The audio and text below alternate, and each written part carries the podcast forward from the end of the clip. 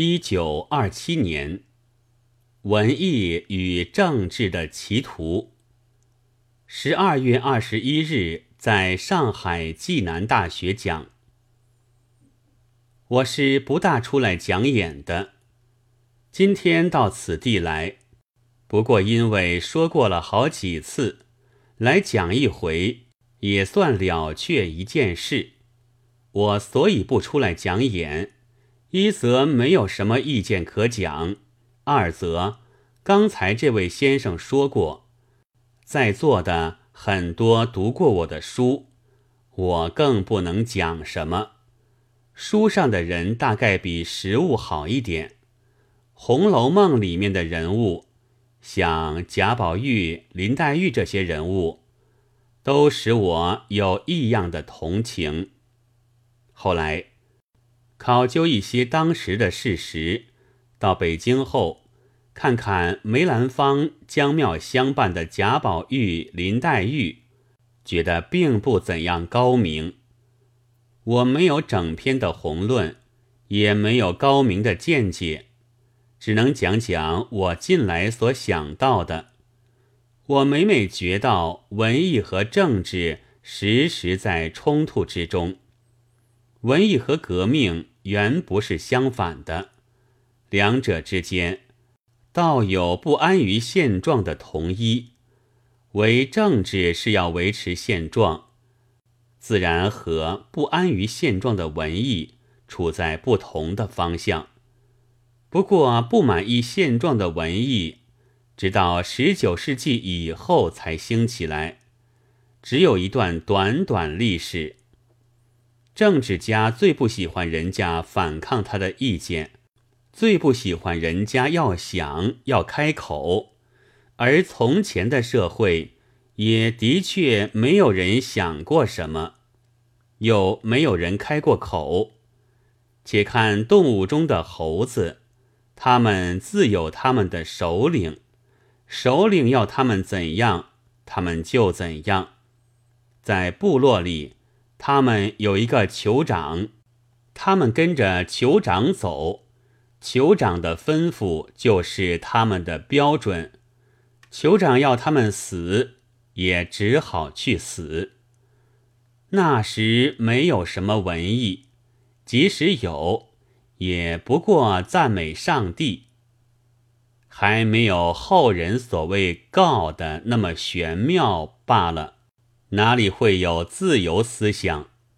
后来一个部落一个部落你吃我吞，渐渐扩大起来。所谓大国。就是吞吃那多多少少的小部落，一到了大国，内部情形就复杂的多，夹着许多不同的思想，许多不同的问题。这时，文艺也起来了，和政治不断的冲突。政治想维系现状，使它统一；文艺催促社会进化。使它渐渐分离。文艺虽使社会分裂，但是社会这样才能进步起来。文艺既然是政治家的眼中钉，那就不免被挤出去。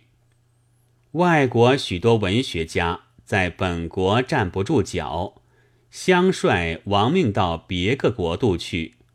这个方法就是逃，要是逃不掉。那就被杀掉，割掉他的头，割掉头，那是最好的方法，既不会开口，又不会想了。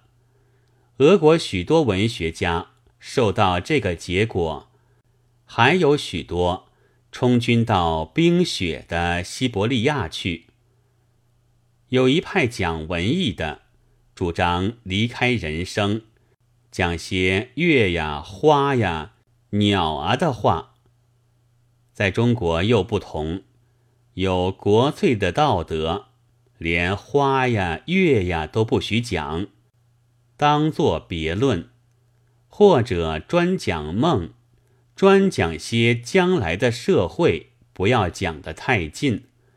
这种文学家，他们都躲在象牙之塔里面，但是象牙之塔毕竟不能住得很长久的呀。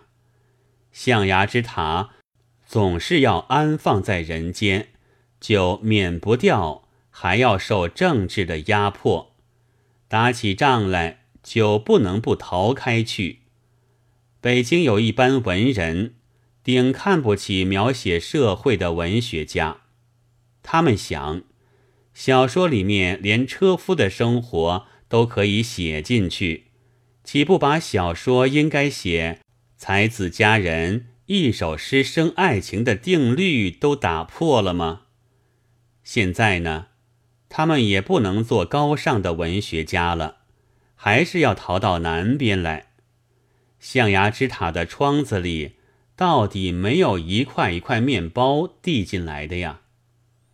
等到这些文学家也逃出来了，其他文学家早已死的死，逃的逃了，别的文学家。对于现状早感到不满意，又不能不反对，不能不开口。反对开口，就是有他们的下场。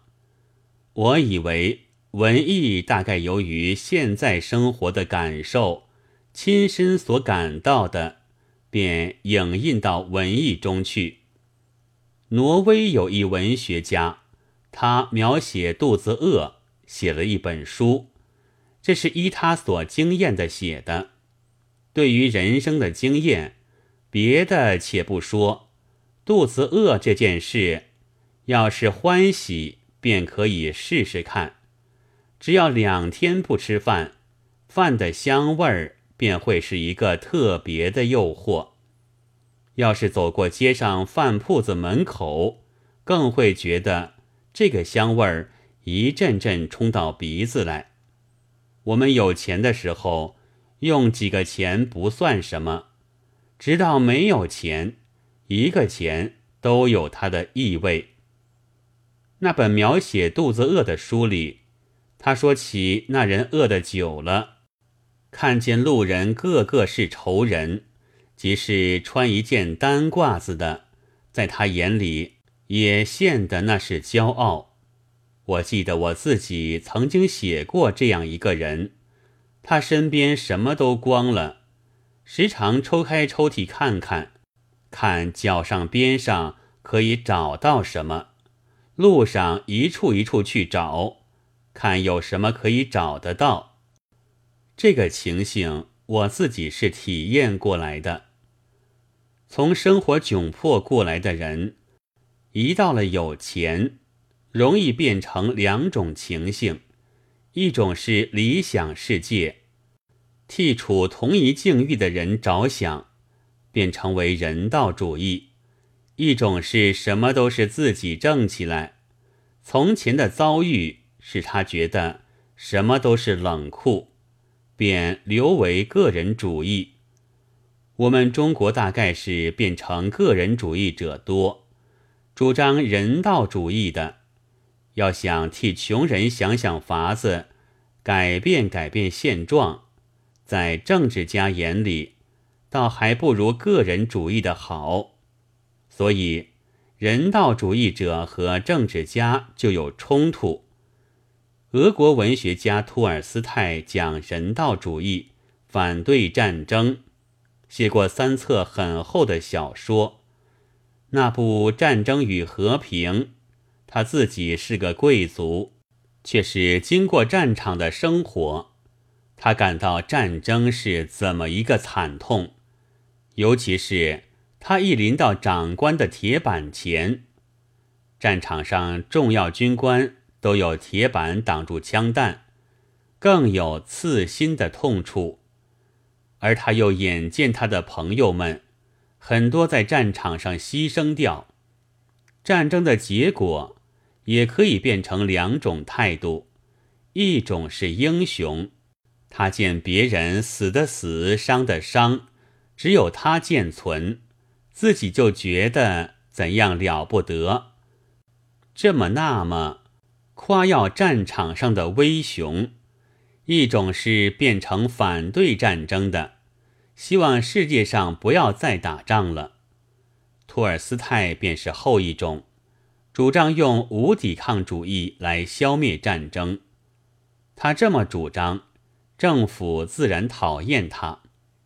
反对战争和俄皇的侵略欲望冲突，主张无抵抗主义，叫士兵不替皇帝打仗，警察不替皇帝执法，审判官不替皇帝裁判。大家都不去捧皇帝，皇帝是全要人捧的，没有人捧还成什么皇帝？更和政治相冲突。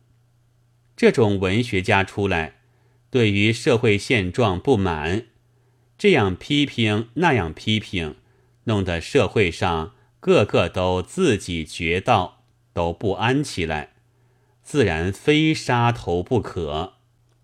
但是，文艺家的话其实还是社会的话，他不过感觉灵敏，早感到早说出来。有时他说的太早，连社会也反对他，也排压他。譬如我们学兵士体操，行举枪礼，照规矩，口令是举枪，这般叫。一定要等枪字令下才可以举起。有些人却是一听到“举”字便举起来，叫口令的要罚他，说他做错。文艺家在社会上正是这样，他说的早一点，大家都讨厌他。政治家认定文学家是社会扰乱的煽动者，心想杀掉他。社会就可平安，殊不知杀了文学家，社会还是要革命。俄国的文学家被杀掉的、充军的不在少数，革命的火焰不是到处燃着吗？文学家生前大概不能得到社会的同情，潦倒的过了一生，直到死后四五十年。才为社会所认识，大家闹起来，政治家因此更厌恶文学家，以为文学家早就种下大祸根。政治家想不准大家思想，而那野蛮时代早已过去了。在座诸位的见解，我虽然不知道，据我推测，一定和政治家是不相同。政治家既永远怪文艺家破坏他们的统一，偏见如此，所以我从来不肯和政治家去说。到了后来，社会终于变动了，文艺家先时讲的话，渐渐大家都记起来了，大家都赞成他，恭维他是先知先觉，虽是他活的时候。怎样受过社会的奚落？刚才我来讲演，大家一阵子拍手，这拍手就见得我并不怎样伟大。那拍手是很危险的东西，拍了手或者使我自以为伟大，不再向前了。所以还是不拍手的好。上面我讲过，文学家是感觉灵敏了一点。许多观念，文学家早感到了，社会还没有感到。譬如今天依萍先生穿了皮袍，我还只穿棉袍。依萍先生对于天寒的感觉比我灵。再过一月，也许我也感到非穿皮袍不可。在天气上的感觉，相差到一个月。在思想上的感觉，就得相差到三四十年。这个话，我这么讲，也有许多文学家在反对。我在广东曾经批评一个革命文学家。现在的广东是非革命文学不能算作文学的，是非打打打，杀杀杀，革革革，命命命。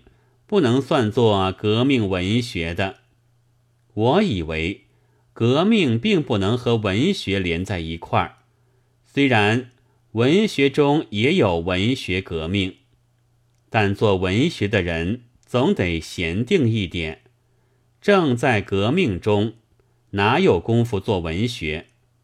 我们且想想，在生活困乏中，一面拉车，一面知乎者也，到底不大便当。古人虽有种田作诗的，那一定不是自己在种田，雇了几个人替他种田，他才能吟他的诗。真要种田，就没有功夫作诗。革命时候也是一样，正在革命，哪有功夫作诗？我有几个学生在打陈炯明时候，他们都在战场。我读了他们的来信，只见他们的字与词一封一封生疏下去。俄国革命以后，拿了面包票排了队，一排一排去领面包。这时，国家既不管你什么文学家、艺术家、雕刻家，大家连想面包都来不及，哪有功夫去想文学？等到有了文学。革命早成功了。革命成功以后，空闲了一点，有人恭维革命，有人颂扬革命，这已不是革命文学。他们恭维革命，颂扬革命，就是颂扬有权力者，和革命有什么关系？这时，也许有感觉灵敏的文学家。又感到现状的不满意，又要出来开口。从前文艺家的话，政治革命家原是赞同过，直到革命成功，政治家把从前所反对那些人用过的老法子重新采用起来，在文艺家仍不免于不满意。有非被排压出去不可，或是割掉他的头。割掉他的头，前面我讲过，那是顶好的法子了。从十九世纪到现在，世界文艺的趋势大都如此。十九世纪以后的文艺和十八世纪以前的文艺大不相同。十八世纪的英国小说，它的目的就在供给太太小姐们的消遣，所讲的都是愉快风趣的话。十九世纪的后半世纪，完全变成和人生问题发生密切关系。我们看了，总觉得十二分的不舒服，可是我们还得气也不透的看下去。这因为以前的文艺好像写别一个社会，我们只要鉴赏；现在的文艺就在写我们自己的社会，连我们自己也写进去。在小说里可以发现社会，也可以发现我们自己。以前的文艺如隔岸观火，没有什么切身关系；现在的文艺。连自己也烧在这里面，自己一定深深感觉到，一到自己感觉到，一定要参加到社会去。十九世纪可以说是一个革命的时代。所谓革命，那不安于现在、不满于现状的都是文艺催促旧的渐渐消灭的，也是革命。旧的消灭。新的才能产生，而文学家的命运并不因自己参加过革命而有一样的改变，还是处处碰钉子。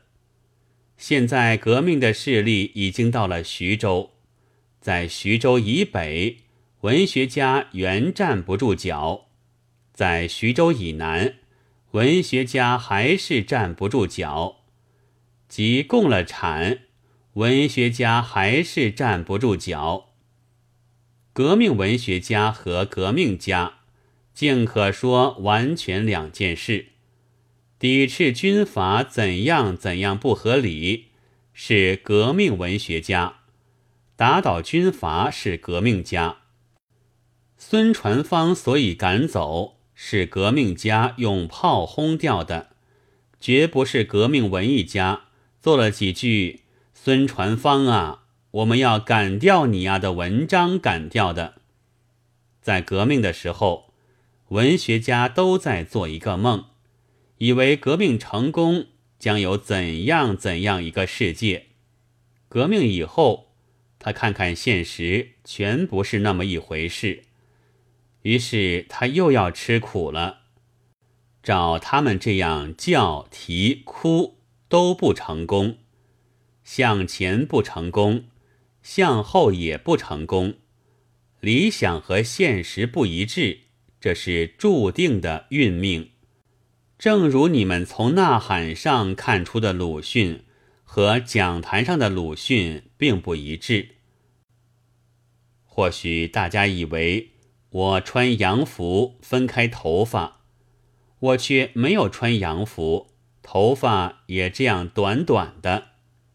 所以，以革命文学自命的，一定不是革命文学。世间哪有那满意现状的革命文学？除了吃麻醉药。苏俄革命以前，有两个文学家，叶遂宁和梭波里，他们都讴歌过革命。直到后来，他们还是碰死在自己所讴歌希望的现实碑上。那时，苏维埃是成立了。